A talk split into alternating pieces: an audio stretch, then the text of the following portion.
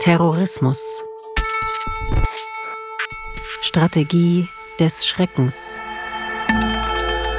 Ein Podcast der Bundeszentrale für politische Bildung. Folge 15. Zurückhaltung ist Pflicht. Terrorismus in den Medien von Axel Schröder. In Halle an der Saale sind bei einem offenbar antisemitischen Angriff zwei Menschen erschossen worden. Four people were killed in the shootings, another 22 were injured when a gunman described as an Islamist terrorist by the authorities there. Die ersten Schüsse fallen gegen 13.45 Uhr Ortszeit beim Freitagsgebet in der Al-Nur-Moschee. Wahllos zielt der Täter auf die Gläubigen, Männer, Frauen und Kinder. Von einem der dunkelsten Gar nicht so einfach, einfach wegzuschauen, gar nicht so einfach, den Fernseher oder das Radio auszuschalten, wenn in den Nachrichten von Terroranschlägen berichtet wird. Denn die Taten von Terroristen, es sind in der Regel Männer, erschüttern uns. Je heftiger die Attacken ausfallen, desto tiefer und nachhaltiger sind wir betroffen, fassungslos und hilflos. Und statt Fernseher und Radio abzuschalten, bleiben wir dran, wollen wissen, was passiert ist, wie viele Menschen ums Leben kamen, warum die Täter gemordet haben. Die Nachrichtenredaktionen von Fernsehsendern, Radiostationen und Zeitungen liefern uns grausame Informationen, die sich einprägen, die uns bei der nächsten Fahrt in der U-Bahn oder beim nächsten Konzertbesuch begleiten. Journalistinnen und Journalisten überbringen uns die brutalen Botschaften von Terroristen, die unseren Blick auf unsere Mitmenschen verändern, die uns im Alltag verunsichern können. Sobald diese Gedanken losgehen, die mögen noch so harmlos wirken auf den ersten Blick, haben die Terroristen einen kleinen Sieg erzielt. Deswegen würde ich sagen, wir Journalisten, die diese Botschaften überbringen, sind Helfershelfer von Terrorismus. Bastian Berbner ist Autor der Wochenzeitung Die Zeit. 2017 erschien sein Artikel Wir Terrorhelfer. Bastian Berbner erzählt darin vom Zwiespalt, in dem Medienschaffende jedes Mal stecken, wenn Terroristen wieder Menschen verletzt oder getötet haben. Jedes Mal stellt sich ihnen die Frage, wie sollen wir berichten über ihre Taten? Berbner spitzt die Frage zu, wäre es nicht besser, wenn Medien ganz darauf verzichten, über Terroranschläge zu berichten? Nur so könne die Strategie von Terroristen durchkreuzt werden, die durch besonders menschenverachtende Attacken, durch Attacken auf Unschuldige, auf Frauen, Männer, Alte und Junge Angst und Schrecken verbreiten wollen. Die Idee ist zwar gut, umsetzen lässt sie sich aber nicht, räumt auch Bastian Berbner ein. Wenn man jetzt mal das extremste aller Beispiele nimmt, den 11. September, ist es natürlich völlig undenkbar, dass zwei Flugzeuge ins World Trade Center fliegen, die einstürzen, 3000 Menschen sterben und niemand berichtet darüber. Also es ist äh, so naiv kann man nicht sein, dass man äh, das für realistisch halten kann. Und das ist in gewisser Weise das Geniale an dieser, an dieser Kommunikationsstrategie Terrorismus, dass sie die Mechanismen, die wir in dieser Gesellschaft haben, die journalistischen Mechanismen, die Medienmechanismen ausnutzen, indem sie uns quasi zur Berichterstattung zwingen. Es ist ein Dilemma, das sich nicht auflösen lässt. Ohne Berichterstattung würden zwar die Ziele der Terroristen, also die tiefe Verunsicherung und Einschüchterung ganzer Gesellschaften, nicht erreicht werden. Aber es gehört nun mal zum Auftrag von Journalistinnen und Journalisten, über Ereignisse zu berichten, die die Menschen bewegen. Und klar ist, nicht nur eine Zeitung und nicht nur ein Sender müssten dabei mitmachen, sondern Medien auf der ganzen Welt. Nicht zu berichten, das geht nicht.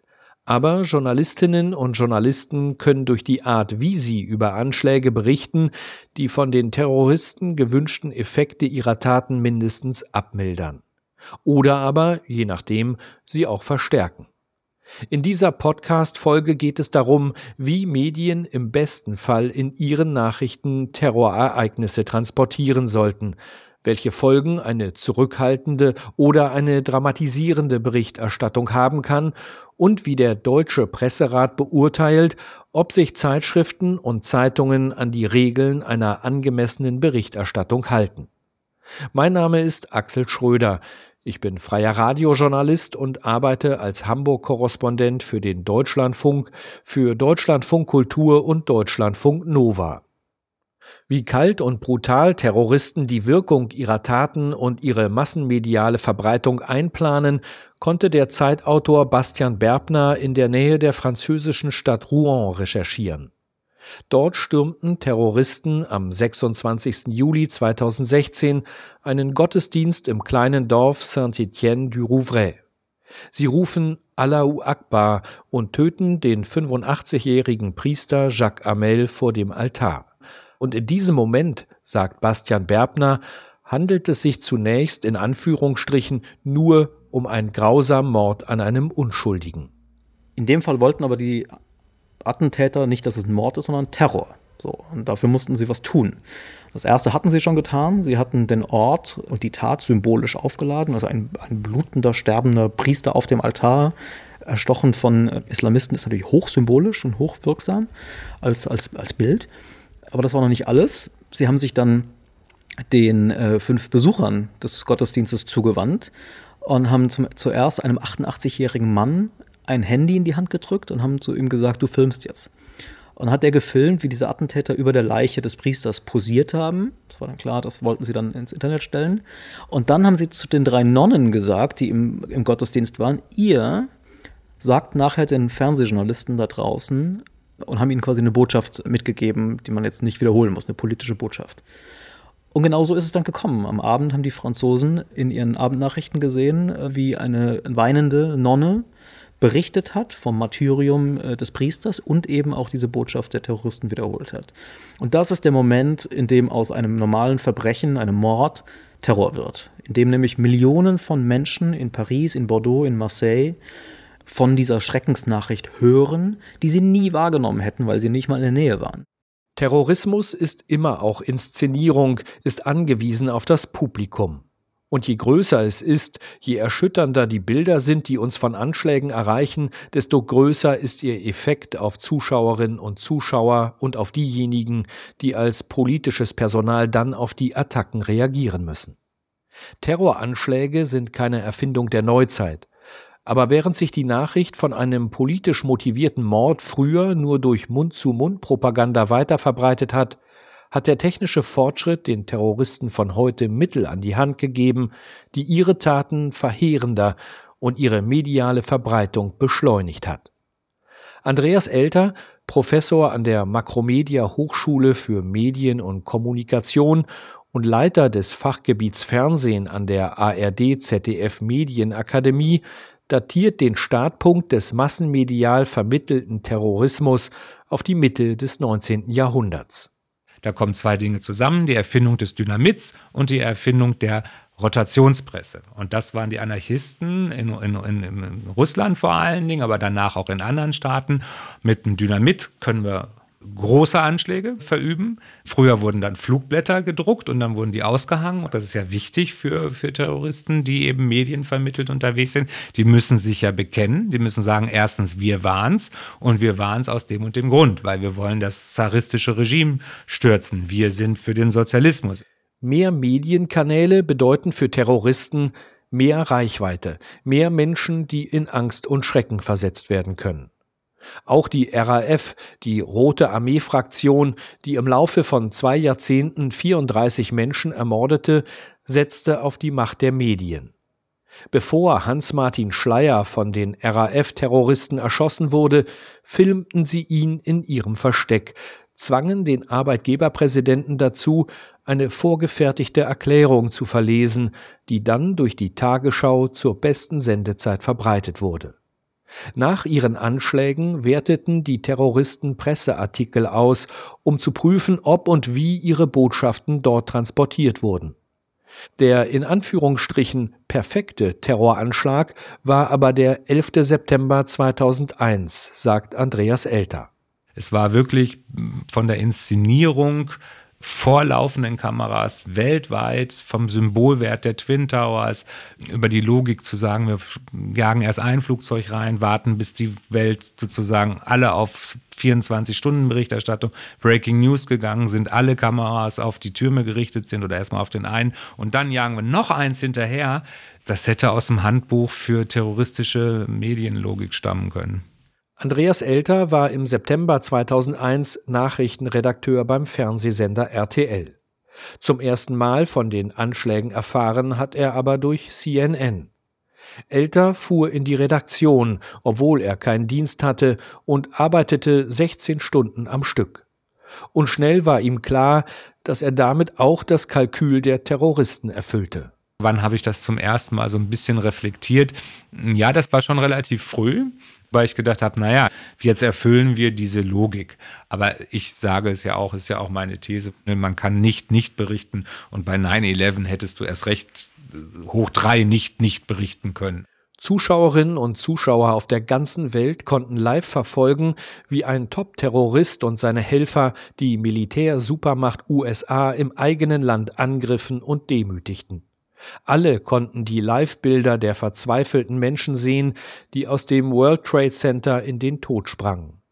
In der Nachrichtenredaktion von RTL war man sich einig, dass diese Bilder nicht gezeigt werden sollen, erinnert sich Andreas Elter. Das war so eine ethische Komponente, wo man gesagt hat, nee, machen wir nicht, wir sind eine Nachrichtensendung und die anderen Bilder sind ja auch so stark und so deutlich, um zu illustrieren, was da los ist. Und man kann es auch auf der Tonspur machen und sagen, die Menschen kommen da nicht mehr raus und sind verzweifelt.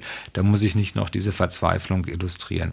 Nach dem 11. September haben vor allem islamistische Terroristen ihr Medienwissen ausgebaut, haben viel Geld und Arbeit in eigene TV-Produktionen gesteckt.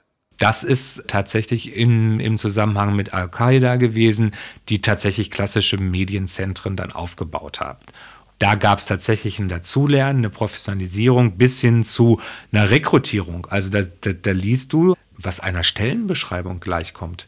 So, also wirklich mit IT-Kenntnissen, Grafikprogramme, sowas, das wurde richtig gesucht.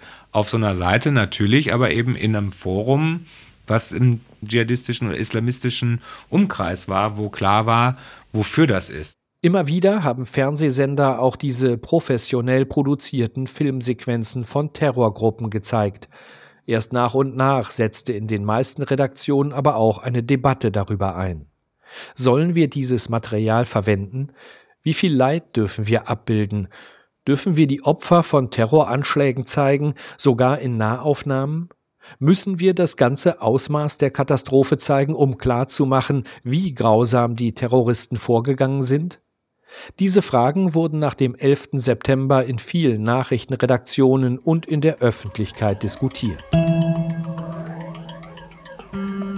Aber macht es überhaupt einen Unterschied, wie über Terrorattacken berichtet wird? Was machen Medienberichte mit uns, mit dem Publikum, wenn sie Anschläge in ihrer ganzen Brutalität zeigen? Und was, wenn zurückhaltender, ohne Dramatisierungen berichtet wird? Diesen Fragen sind der Professor für Kommunikationspsychologie Wolfgang Frinte und sein Team nachgegangen. Sechs Jahre nach dem 11. September starteten sie ihre breit angelegte Untersuchung. Sie wollten wissen, wie unterscheiden sich die Berichte über Terroranschläge von privaten und öffentlich-rechtlichen Sendern. Und wie kommen unterschiedliche Darstellungsformen beim Publikum an? Wie prägen sie unsere Sicht auf den islamistischen Terror, aber auch auf Menschen mit muslimischem Glauben?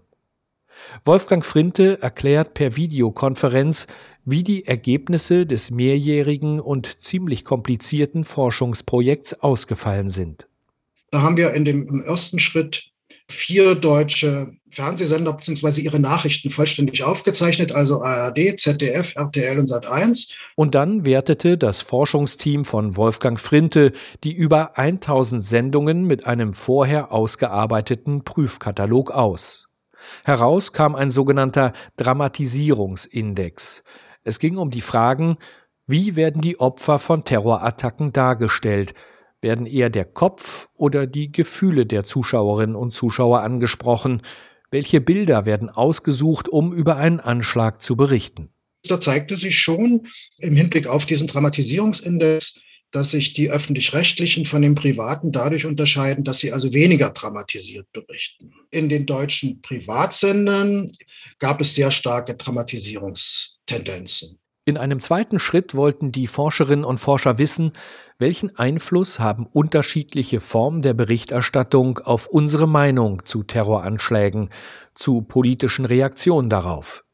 Macht es einen Unterschied, welche Sender wir schauen, wenn es zum Beispiel um die Frage geht, ob die Regierung neue Antiterrorgesetze verabschieden soll oder nicht?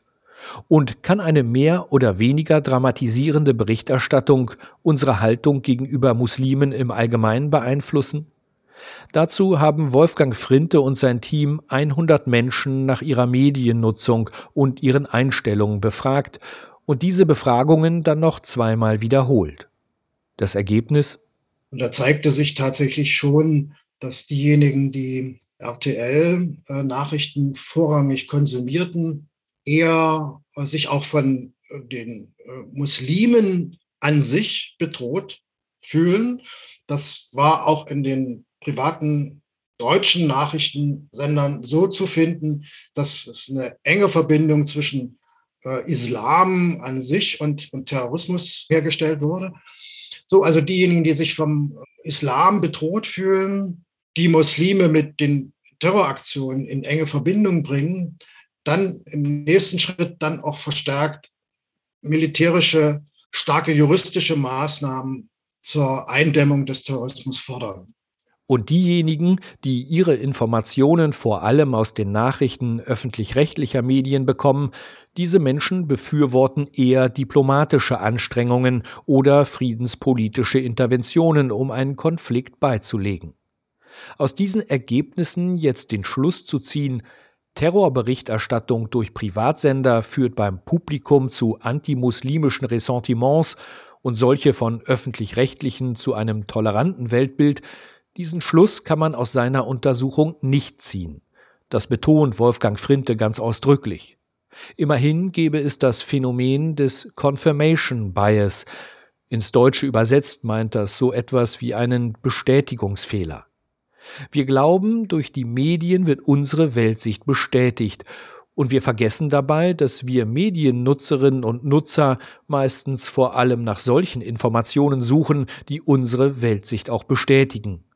Nicht allein die Medien machen etwas mit uns, sondern wir machen auch etwas mit den Medien. Wir blenden Nachrichten aus, die unserer Weltsicht widersprechen, und wir nehmen vor allem das wahr, was uns bestätigt. Das habe ich ja schon immer gewusst. Diesen Gedanken kennen wir nur zu gut und vergessen dabei gern, dass wir mit unseren Vorprägungen oft nur bestimmte Medien konsumieren und andere Informationsquellen vielleicht links liegen lassen. Eine dramatisierende Berichterstattung über Terroranschläge führt also vor allem bei denjenigen zu mehr Terrorangst, die schon vorher durch diese Attacken verunsichert waren. Sachliche Informationen begünstigen dagegen eine nüchternere Einschätzung nach einem Anschlag. Dass die Berichte von Radio, Fernsehen und Zeitungen über Terroranschläge immer auch ins Kalkül von islamistischen, von Rechts- und Linksterroristen passen, das haben der Zeitautor Bastian Berbner und Andreas Elter von der ARD ZDF Medienakademie hier schon geschildert. Beide betonen aber auch, es kommt darauf an, wie berichtet wird, vor allem bei Terroranschlägen. Die Grundregeln für eine Berichterstattung über so extreme Ereignisse legt auch der Deutsche Presserat fest. 1956 wurde er gegründet. Wie es dazu kam, weiß Sonja Volkmann-Schluck.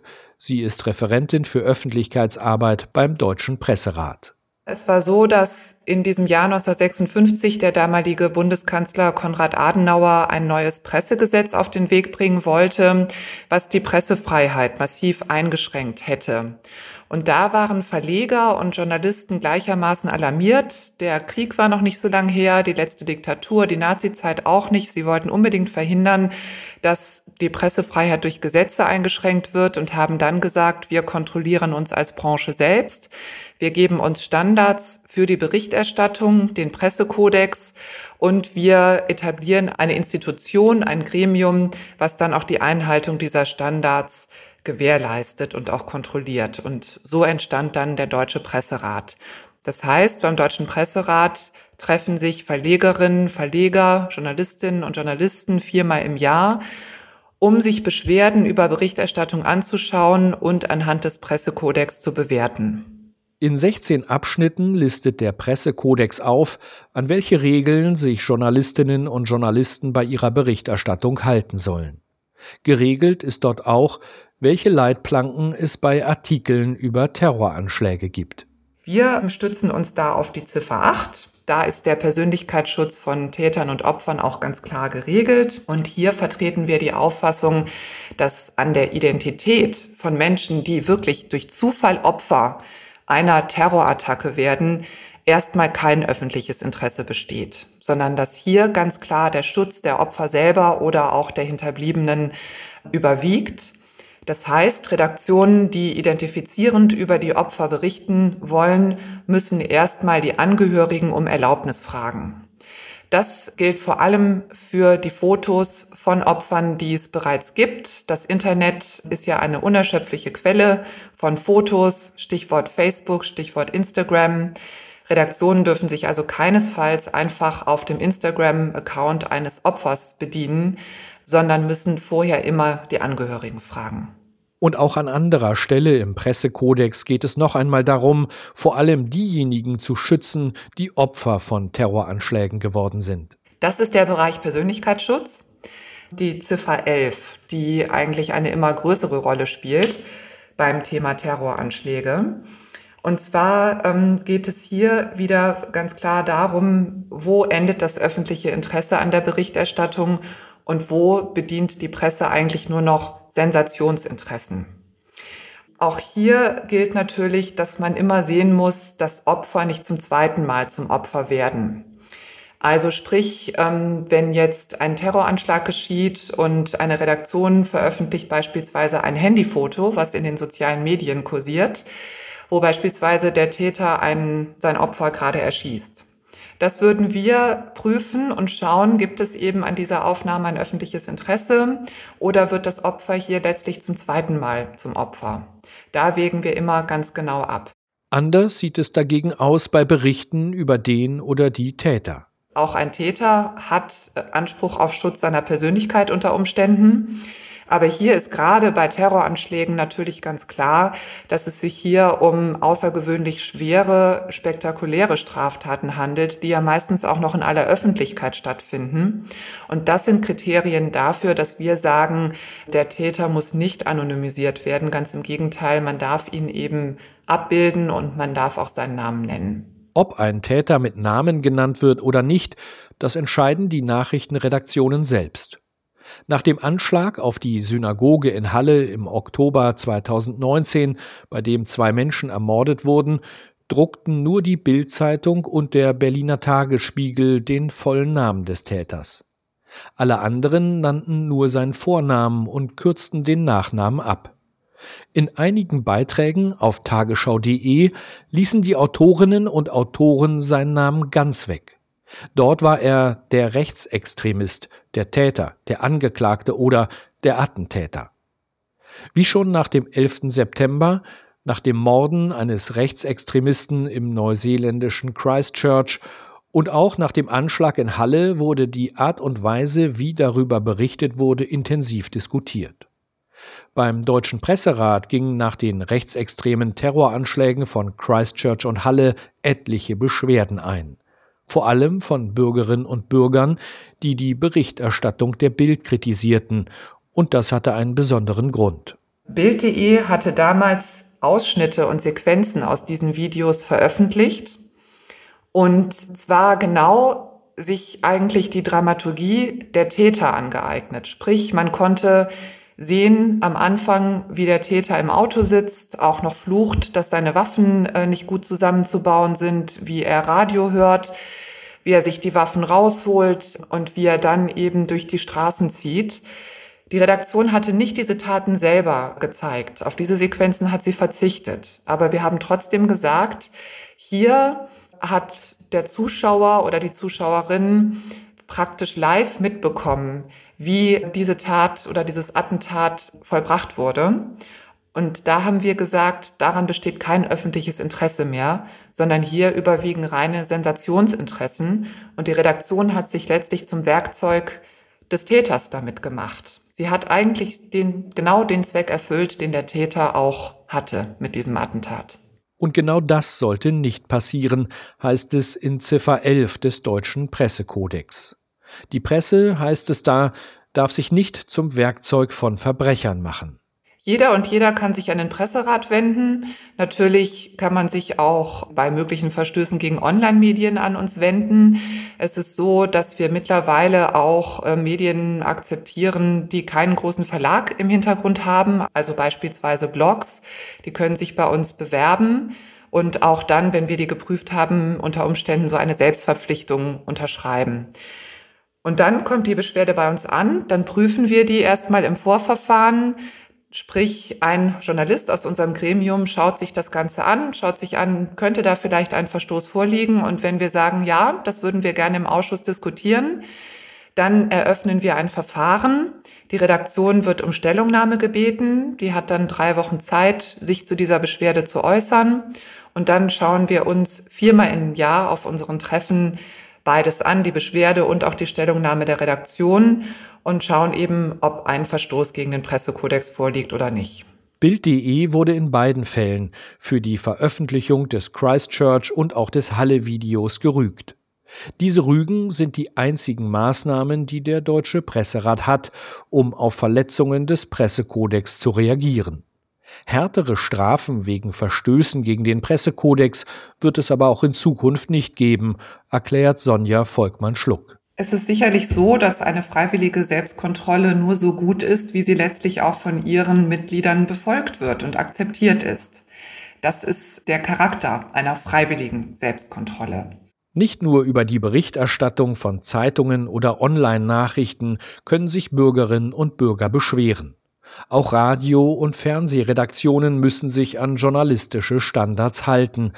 Tun sie es nicht, können Beschwerden zu Inhalten von Privatsendern an die zuständigen Landesmedienanstalten oder bei öffentlich-rechtlichen Sendern an die Rundfunkräte bzw. den Fernsehrat geschickt werden.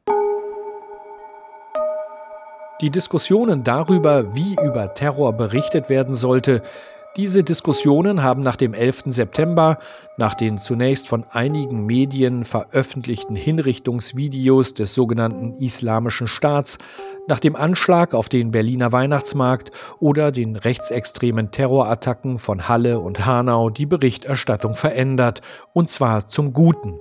Darin sind sich jedenfalls der Zeitjournalist Bastian Berbner und auch Andreas Elter von der ARD ZDF Medienakademie einig. Bastian Berbner, der Journalisten vor einigen Jahren einmal zu, wenn auch widerwilligen Terrorhelfern erklärt hat, weil sie die Botschaften von Terroristen weiterverbreiten, er plädiert für eine größtmögliche Zurückhaltung bei Artikeln oder Sendungen über Anschläge. So wenig Berichterstattung wie möglich. Nur dann berichten, wenn es etwas Neues gibt, also nicht endlose Spekulationen, wie man das manchmal auch kennt von Tagen, an denen Anschläge passiert sind aus dem Fernsehen. So wenig wie möglich über den Täter. Keine Fotos, keine Videos, kein Namen und wenn doch, dann nur abgekürzt. Also nichts, was die Glorifizierung, sondern den Heldenmythos, diesen Märtyrerkult, den viele Terroristen suchen, bedient. Und äh, dann einfach so, so wenig prominent wie möglich. Also gern nicht auf der Titelseite, sondern weiter hinten im Blatt und nicht am Anfang der Tagesschau, sondern wenn überhaupt am Ende. Wenn es nach Bastian Berbner ginge, würden Journalistinnen und Journalisten alles dafür tun, um die Terroristen und ihre Taten nicht größer zu machen, als sie sind. Allzu häufig übernehmen wir Journalisten die äh, Terminologie der Täter. Also wir sprechen vom Krieg und vom Heiligen Krieg, von heiligen Kriegern, von Schlachten, die geschlagen werden. Das macht sie groß. Das macht sie quasi zu, zu epischen Gestalten in der Auseinandersetzung mit den westlichen Gesellschaften. Und da würde ich plädieren, eher dafür, Begriffe zu benutzen, die sie kleiner machen. Verbrecher, Mörder, Kriminelle. Immer mit dem Ziel, so wenig wie möglich auf diesen Mechanismus einzusteigen, den die wollen. Maximale Aufmerksamkeit. Aber wie können Fernsehsender, die auf Bilder, auf Filmsequenzen angewiesen sind, mit dem Problem umgehen? Am amerikanischen Fernsehen kann man sehr viel kritisieren, sehr, sehr viel. Aber die lösen das oft mit einfach Einordnung von, von Kollegen, also von, von Journalisten, die dann quasi im Studio sind und darüber sprechen, was passiert ist. Das finde ich in dem Kontext gar keine so schlechte Idee, weil dann sozusagen diese, diese Macht der Bilder in gewisser Weise gebrochen wird. Die, die Terroristen erschaffen Bilder. Die Terroristen fliegen Flugzeuge ins World Trade Center, weil sie wissen, wie mächtig das Bild ist. Die Terroristen erstechen einen Priester auf einem Altar, weil sie wissen, wie mächtig das Bild ist. Und in diese Wirkungsmacht zu rauben, indem man die Bilder einfach nicht benutzt, das ist, glaube ich, das Beste, was man machen kann. Auch Andreas Elter, früher selbst Nachrichtenredakteur bei RTL, wünscht sich größtmögliche Zurückhaltung bei Berichten über terroristische Attacken. Er sagt, es kommt nicht darauf an, das ganze Leid der Opfer möglichst hautnah zu vermitteln, sondern allein darum zu informieren. Die Taten an sich sind ja schon grausam genug, findet Andreas Elter.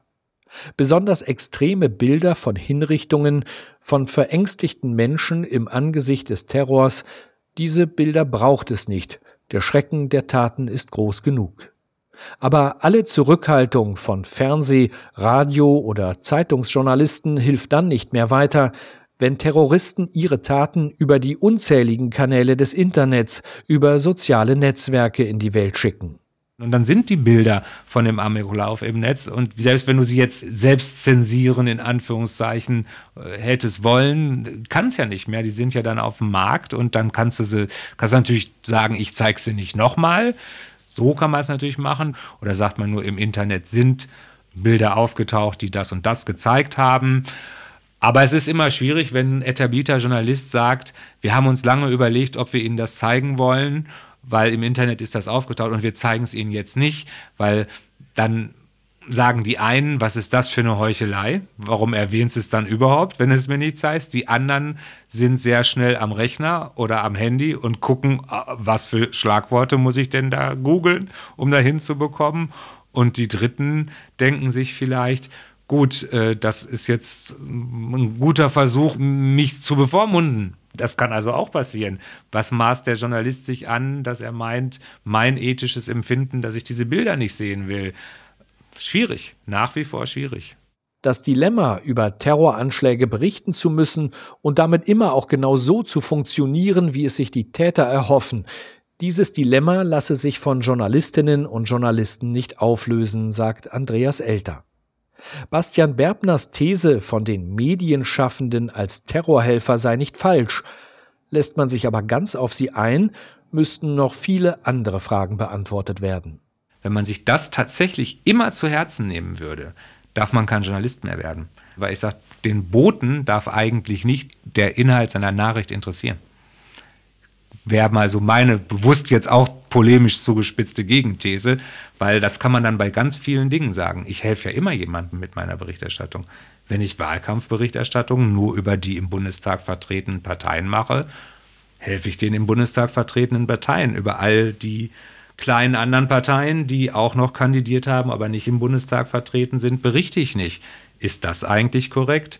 Und ich bin tatsächlich der Meinung, dass wir in dem Fall, um auch da wieder auf den Punkt zurückzukommen, Terrorhelfer sind, aber im Sinne von einer ja, Medienlogik, in der wir nun mal drinstecken und dann eben tatsächlich eher verwundbar sind für solche Situationen. Und vielleicht nach 9-11 etwas weniger verwundbar, weil die kritische Reflexion jetzt etwas größer geworden ist.